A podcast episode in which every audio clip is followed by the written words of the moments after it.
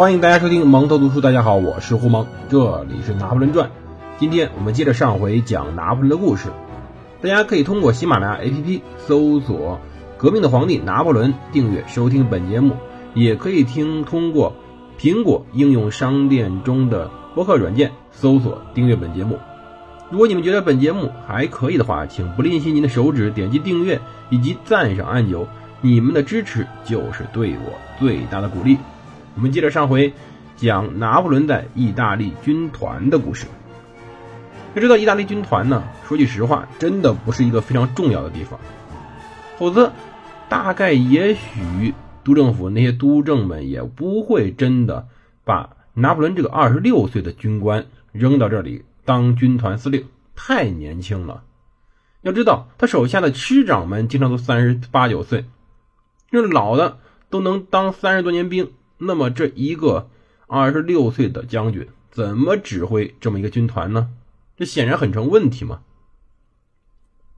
而且这个军团呢，哎，非常非常惨，要啥没啥。那为了应付这军团惨状呢，当时拿破仑解除了梅尼耶的职务，让军需官肖维彻底开始整顿军需系统。他给督政府写信说，出政内容包括。威胁军事承包商，他们抢了太多，实在是太有钱了。同时呢，还要法国入热那亚公使公民费普悄悄地从犹太金融家那里募集三百万法郎贷款，并且召回了待在罗纳河谷冬季牧场骑兵。到尼斯两天，拿破仑便解散了哗变的第二零九伴侣，或者说第。二零九步兵团的第三营驱逐了军官以及军士，他把剩下列兵分五人一组，按照编入了不同的营打散了。拿破仑公平对待每一个人，如他所言，他高兴看到，不管是谁，只要有人享有单单一项特权，就没有人听令行军。他知道到底军队是怎么样的，同时他也根据之前革命政府要求开始。惩罚那些高呼反革命口号的士兵们，甚至他还逮捕了两名高呼“国王万岁”的两个军官，他该惩罚他们，这是一种立威的行为。要知道，这几名师长开始佩服起拿破仑的苦干能力，部下们开始得干活，再也不能只动嘴皮子了。在尼斯待了四年的参谋部也突然被拿破仑的活力震动。从上任到一七九六年年底九个月。他写了八百多封平信与急件，包含一切内容，从阅兵式的鼓手到底站在哪里，一直到是应该演奏马赛曲的那些场合，那些比他年纪长些的师长们开始拜访他。比如说，最早奥热罗先去拜访了拿破仑，随后是马塞纳。奥热罗后来说道：“对他对马塞纳说的，我真怕那个小杂种将军。”要知道，拿破仑已经在军队中立下了非常强的威势，同时他开始利用自己的威望，开始从当时的法国督政府那里为自己的士兵争取几乎每一样可以争取的东西。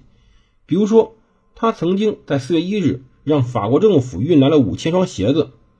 要知道，他注重几乎每一样细节。某项传说声说，拿破仑说到“胃乃大军之足”，他可能没说这个话，但他一直要知道一点，就是当时他自己的士兵一定是用脚走路的，那么没有鞋或者穿着木鞋肯定不行。到三月二十九号，他还公开宣布亚历山大·贝尔埃蒂埃将出任他的参谋长。他呢，这个贝贝尔蒂埃呢，今年四十三岁了，原来是工兵，参加过独立战争。直到一八一四年，才卸去参谋长之职。这可以说他一身边一直的一位老朋友、老战友。要知道，拿破仑呢是首位使用现代方式使使用参谋长的指挥官，贝尔蒂埃也是他能找到最能干的参谋长。而且他记忆力非常的强悍，他仅次于拿破仑。他可以听对方说上十二个小时，然后仍然头脑清醒。光是一八零九年某晚。他一晚上被传召了十七次。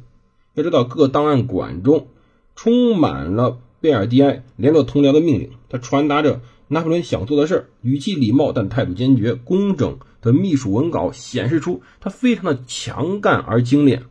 开头千篇一律：“将军，皇帝请您见此令后怎么怎么样。”这是后来拿破仑当皇帝以后，贝尔蒂埃向自己的将军们下令的一些标准的开头。而随后到四月二号，一七九六年四月二号，拿破仑司令部前进到了热那亚湾的阿尔本加，但是很不幸的是，同日他自己的军需官肖维死在了那里，因为热病。这种传染病非常严重，要知道当时他几乎整个军团都受到这个困扰。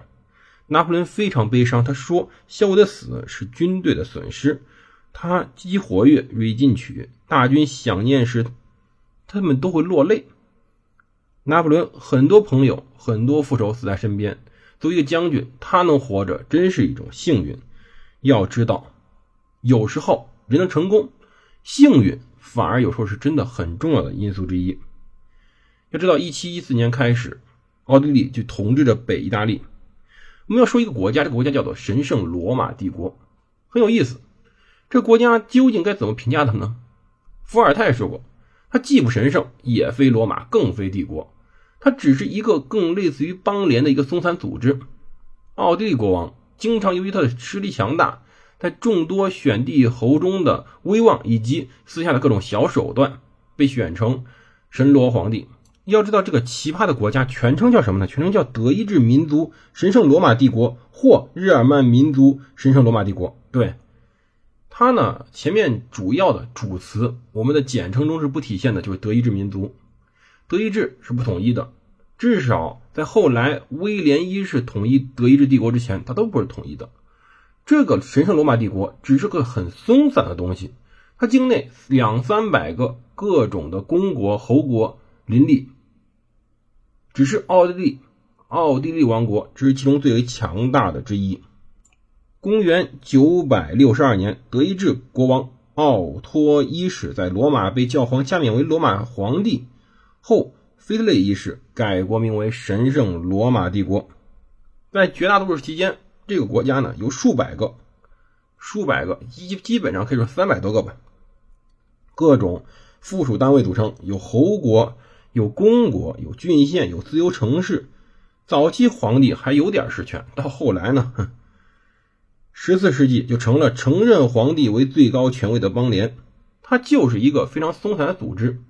直到这个时候，到这个十八世纪时候，奥地利经常控制当时神圣罗马帝国的王权，但是它只是一个控制而已。奥地利军队本身也有非常大的缺陷，什么缺陷呢？语言。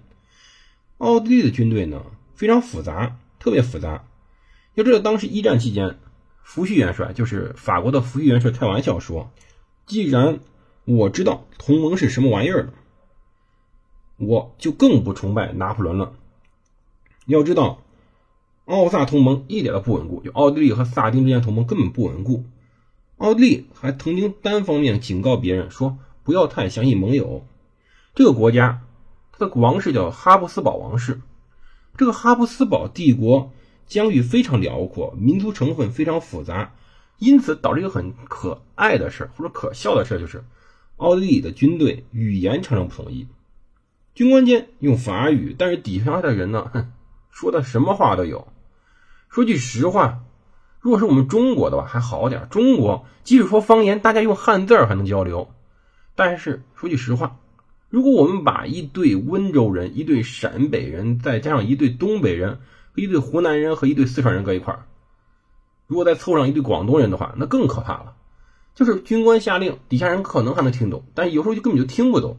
军人跟军人之间，或者营跟营之间，团跟团之间，互相说的话还完全不一样，中间还需要翻译，需要翻译，您还打什么仗呢？